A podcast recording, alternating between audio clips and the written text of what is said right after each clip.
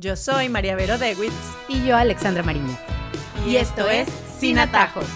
Porque la vida hay que vivirla sin atajos. Volvemos a Sin Atajos, una entrega más, y me da muchísimo gusto estar aquí con María Vero, acompañándolos nuevamente, hablando de el hecho de ser papá, de ser mamá, de lo difícil que es porque terminas poniéndote un montón de sombreros, eres chef, eres eh, enfermera, eres chofer, eres de todo, bueno, hasta lo inimaginable. Y estos hijos que nos llegan a nuestras vidas no vienen con un panfletito, con las instrucciones, porque definitivamente ojalá tuviéramos instrucciones para saber que estamos haciendo un buen trabajo. Pero yo creo que es una constante, papá o mamá, decir, ¿será que estoy haciendo un buen trabajo? ¿Será que me pasé? ¿Será que no? Eso hacia adentro, pero también lo vemos hacia afuera, porque qué fácil es criticar a los otros papás que vas viendo alrededor y vas diciendo, ah, no, es que ese es súper sobreprotector, pobre hijo, no puede hacer nada, o el otro que también criticas, que se va todo al otro lado, pero entonces hay tantos tipos de papá y de mamá y casi siempre cuando empiezas a ver los errores en casa ajena, tiene mucho que ver con lo que está sucediendo hacia adentro y no te quieres dar cuenta de esas cosas. Así que hay muchos tipos de ser papá y mamá. Muchos tipos de papá y mamá definitivamente. Y además que han sido categorizados eh, desde, desde hace un tiempo para acá, bueno, en infinidades de categorías, ¿no? Yo creo que podríamos empezar, por ejemplo, por las más sonadas, que es en cuanto a la protección de nuestros hijos, qué tanto los protegemos, ¿no? Están los primeros que son los papás o mamás helicóptero. Tú sabes, esos helicópteros que están como encima todo el tiempo dándole a las hélices, pero como persiguiendo lo que está pasando abajo, ¿no? Y, bueno, a veces somos esos, ¿no? Eh, todo el tiempo encima de nuestros hijos, viendo a ver hacia dónde van, a, qué decisión van a tomar, qué van a hacer en un estado de vigilancia, ¿no? Para poder intervenir y ayudar o resolver el problema que están pasando nuestros hijos. Pero también hay otro tipo de papás que se llaman los cortadores de césped. Ese es nuevo quiere decir que uno va por delante del hijo cortando toda la grama, el pasto o cualquier piedrita o cualquier cosa que se puedan encontrar ellos en el camino. Entonces vamos como aplanándoles el camino para que ellos caminen blando y no encuentren nada por delante. Y ese lo vemos mucho, eh, somos muchos los papás millennials, somos así, ¿no? Como tratando de, de quitar cualquier obstáculo que puedan encontrarse en el camino. También hay otro que también es nuevo, que se llama La mamá o el papá bocadillo, que se lo oyeron en, en, España, lo leí en un libro, en el libro de Catherine Lecuyer de Educar en el Asombro, que es aquella mamá que va persiguiendo al hijo con el sándwich, con el bocadillo, para que coma. Total, total. Tenemos todos o fuimos el bocadillo. Entonces la ves en el parque, ven, ven, ven, otro mordijito, ven, otro mordijito, porque el niño si no come, pues obviamente se va a morir de inanición y de hambre, así está en el parque. Bueno, también está, por ejemplo, en este aspecto, el que se llama el free range parenting, que es todo lo contrario, ¿no? Que es como el papá súper relajado. No, que el niño haga lo que quiera, en el momento que quiera, si no quiere hacer tarea, que no haga, que ande por el campo, que se encuentre los osos, que él pueda entender. Entonces, bueno, son distintas maneras de enfrentar el estar de nuestros hijos en el mundo y cómo debemos intervenir ante esa realidad, ¿no? Yo creo que es interesante como ir investigando y con lo que tú dices, es muy fácil ver que mi hermana es mamá helicóptero, que mi cuñado es papá bocadillo, pero ¿qué tal yo? Cómo soy, cómo soy y dónde tengo que mejorar. Qué difícil, ¿no? Porque esa es la parte más difícil. Cuando los describes de esa forma, podemos no ser un tipo de papá, sino varios tipos de papá. O sea, sí es importante poder encontrar esas fallas que como padre estás haciendo, que al final va a suceder lo que más temes y es hacerle daño a tus hijos, creyendo que les estás haciendo un bien. ¿No? En estos puntuales que estás hablando, digamos que cuáles serían como esas pautas que debo yo pensar como padre para ver y recapacitar frente a mis acciones con mis hijos que los está llevando a algo no muy bueno contrario a lo que yo estoy pensando, ¿no? O sea, hay algo que pueda haber como para yo decir, ok, vamos a hacer un examen un poco interior de ver, yo sí soy papá helicóptero, yo personalmente te lo digo, soy mamá gallina y lo entiendo y me cuesta mucho trabajo dejar ir, soltar, eso me cuesta mucho trabajo. Yo creo que hay que hacer, como tú dices, hacer un examen y encontrar qué parte de mí me llama a ser así. Por ejemplo, tú eres mamá gallina, ¿por qué? Porque tienes miedo. Porque tienes miedo a que les pase algo, porque tienes miedo a que tomen una mala decisión, porque tienes miedo a que alguien les haga algo. Entonces, esos miedos son válidos, súper válidos. ¿Qué pasa? Cuando el miedo sobrepasa la racionalidad y la objetividad de decir, bueno, es que la tengo que dejar acá y me tengo que ir porque esto le hace bien a ella y tengo que superar yo mi tema mío que no tengo que trasladárselo a ella. Entonces muchas veces vienen mamás y me dicen, por ejemplo, es que es mi único hijo, yo solo lo tengo a él, o sea, yo no puedo con los miedos que yo tengo el dejarlo ahí en donde lo tenga que dejar e irme. Y si le pasa algo, yo no tengo más hijos, yo le digo, bueno, aunque tengas más hijos también los miedos son iguales, ojo, no, eso no creo que no cambia, pero yo creo que hay que racionalizar un poco y decir, bueno, mis miedos son mis miedos, tengo que entender que son mis miedos. Muchas veces no están anclados en la realidad, muchas veces es porque he oído 80 cuentos y esos cuentos me afectan, pero no quiere decir que vayan a pasar. Y a veces incluso enfrentarlos, bueno, ¿y si pasa? ¿Qué pasa? Porque así tú estés encima como helicóptero, pues puede pasar. O lo mismo cuando soy un padre, eh, por ejemplo, exageradamente relajado porque yo critico a los, a los papá helicópteros o critico a las mamá gallinas, pero ¿por qué soy yo tan relajado? Bueno, puede ser porque esta paternidad o esta maternidad me agarró y yo no estaba lista para esto. Y yo prefiero darme la vuelta y hacerme la idea de que mi hijo puede solo, de que ya yo lo eduqué, de que ya yo le di las herramientas, de que porque hay algo en el estar ahí que me incomoda, ¿no? Entonces, yo creo que hay que saber cómo escudriñar dentro de uno y no solo decir, bueno, es que yo soy mamá bocadillo, porque es que a mí, eh, cuando yo era chiquita, eh, me afectaba mucho el tema de la comida, ¿ves? Y entonces yo soy loca con la comida. Puede ser, ¿no? Ok, ok. Entonces ya entendiste y ya lo aceptaste. Bueno, resuelve tus temas, resuelve tus temas, porque no es justo que le pases ese tema a tus hijos y a veces tienes que ir en contra de ti misma porque sabes que el bien objetivo de tu hijo es hacer lo contrario a lo que te pide el, sentimiento y tienes que ir con la cabeza, ¿no? Y tienes que educar con la cabeza y a veces ir en contra del corazón. Totalmente de acuerdo con eso. Además que me parece que es muy importante como entender que no hay ni bueno ni malo. Yo siempre creo que es diferente.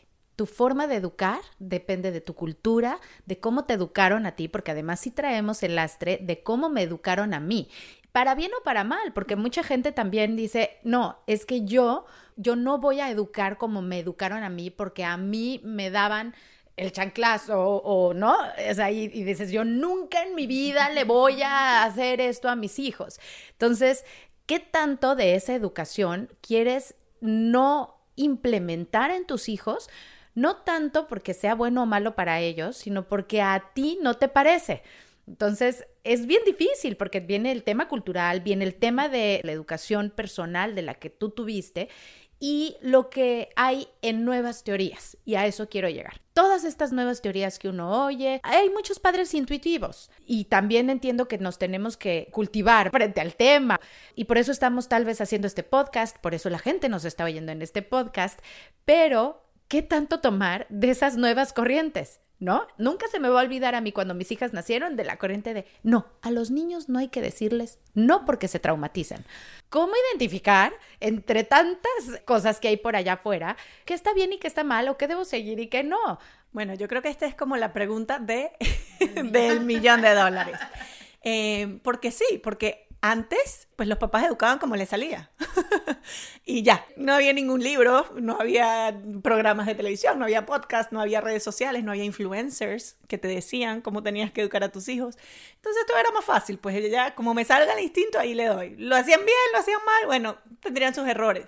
Pero hoy en día nos volvemos locas con la cantidad. Y este, y este tema del tipo de mamás que estamos hablando es gracias a esto, a la cantidad de teorías que han salido. Entonces está la crianza con apego, la crianza respetuosa. Bueno, 80 mil tipos de crianza, el colecho o no el colecho, los que pelean porque si la leche materna o no la leche materna, la disciplina positiva, la disciplina tradicional. Bueno, o sea, hay, de verdad, yo que leo mucho por mi tema de, bueno, de mi profesión, pues hay muchísimas, muchísimas teorías. Y yo creo que los papás nos agobiamos bastante por eso, ¿no? Porque además las teorías pueden ser contrarias. O sea, puede ser que alguien te diga, tienes que dejar llorar a tu hijo para que él aprenda a dormir solo. Y luego otro libro te dice, si dejas llorar a tu hijo, eres un desnaturalizado. Entonces tú dices, bueno, pero ¿quién tiene la razón? Y yo creo que se ha perdido un poco el tema del sentido común. Así de simple. Es el sentido común. Yo soy fan del sentido común y yo cada vez que leo un libro oigo, veo una teoría, digo, ¿esto tiene sentido común o no tiene sentido común? Porque muchas de esas teorías no tienen sentido común. Entonces, yo creo que hay que confiar en el sentido común y hay que confiar en lo que uno es. Cuando hablamos de los tipos de mamá y de tipos de papá, lo decimos jocosamente, pero hay una parte de realidad, que es que nosotros no podemos ser mamás o papás como lo es fulanita o la influencer o mi hermana. Yo soy mamá como soy yo. O sea, y si a mí me gusta cocinar cupcakes, pues maravilloso. Pero si yo tengo la idea de que la buena mamá cocina cupcakes y yo se me quema hasta el agua, entonces, no, la buena mamá es la mamá que le tocó y la que trata de hacerlo mejor. Y si yo no cocino cupcakes, pero resulta que yo canto karaoke buenísimo. Entonces, en casa, y sí, bueno, no sé si canto buenísimo, pero por lo menos me sé todas las canciones. Pero en mi casa, entonces, la actividad de diversión que vamos a hacer probablemente no va a ser cocinar cupcakes, sino que va a ser cantar, porque esa fue la mamá que les tocó. Y respetar que a mis hijos puede ser que no les guste cantar karaoke, no importa. Entonces, ayudarlos a descubrir lo que les es propio a ellos. Y yo creo que en los temas de crianza también.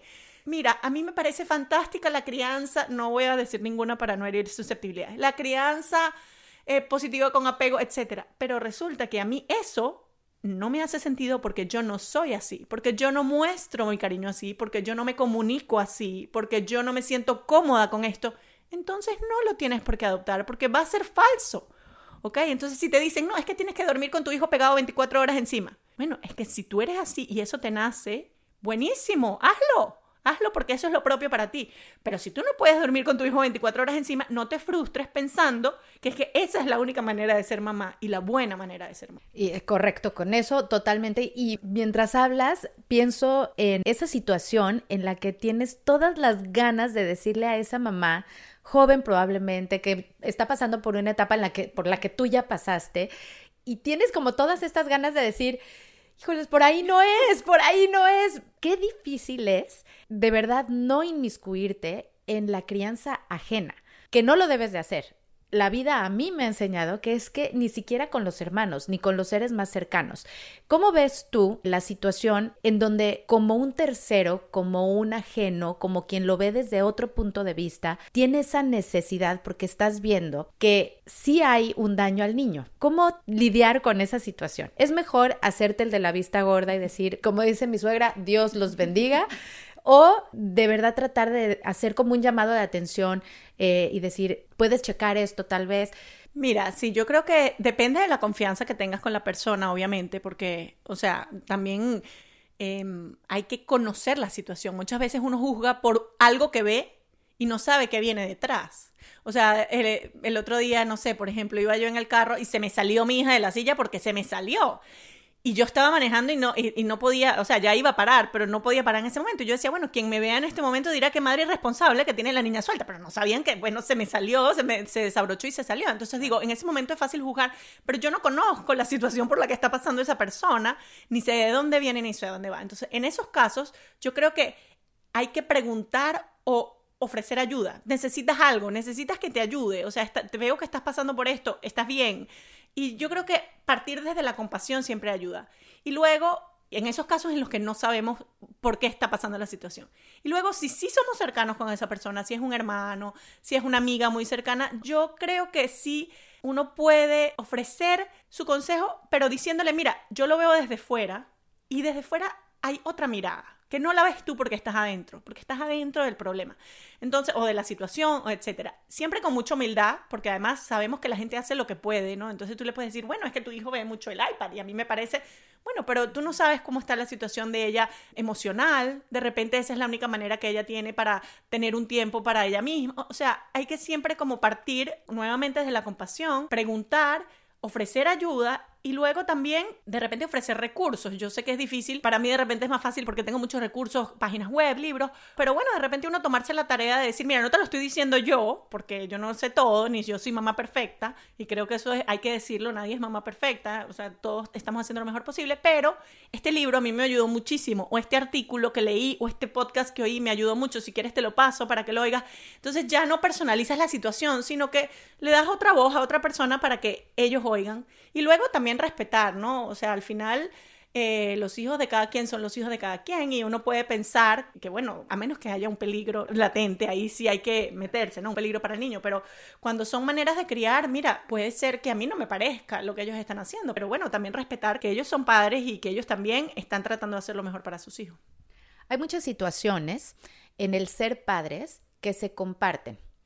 Cuando hay dos hogares, en el sentido en que hay padres separados y el niño tiene está en una casa, pero también tiene otra casa, cada uno con sus reglas, o cuando hay abuelos involucrados en la crianza de los hijos, porque los padres trabajan y lo vemos muchísimo que están los padres, eh, casi siempre son los abuelos, en este caso, puede ser un hermano o alguien más de la familia que colabore, pero cómo lidiar con esas situaciones en donde hay el, abuelo puede ser de tipo helicóptero, la otra puede ser mamá gallina, porque entonces ahora ya empieza a verse estos diferentes escenarios, en el que en diferentes lugares el niño está recibiendo una diferente forma de ser educado. Y eso es lo más difícil como pareja ponerse de acuerdo, ¿no? Yo creo también, o sea, bajo un mismo techo, más aún cuando hay dos casas distintas, cuando hay más gente involucrada de la simple pareja, papá y mamá, hay más gente involucrada. ¿Cómo lidiar un poco con esto? Mira, yo creo que hay que comunicarse mucho. Hay un término que se llama visión compartida que a mí me encanta, que es los educadores primarios que la mayoría de los casos son papá y mamá, pero que en otros casos pueden ser los abuelos también porque pasan mucho tiempo con los hijos o las parejas de los, de los padres. Los educadores primarios tienen que tener una visión compartida no una manera de ser compartida, ojo, hay una diferencia ahí. La personalidad es la personalidad y eso no lo podemos cambiar. Y la que es apachuchona y abrazona va a ser así, y la que es seca y la otra que es divertida va a ser así.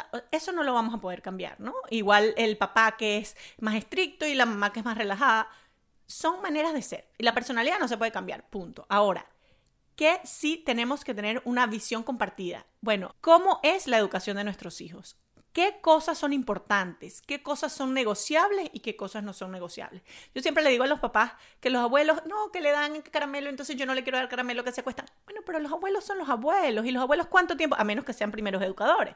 Pero si son los que vienen una vez a la semana o una vez al mes, ¿Qué importa? Si la que estás educando eres tú, si le dieron un caramelo, un regalito, si los dejaron más tarde, no pasa nada, eso no va a afectar la educación de tu hijo. Entonces a veces hay que soltar el control.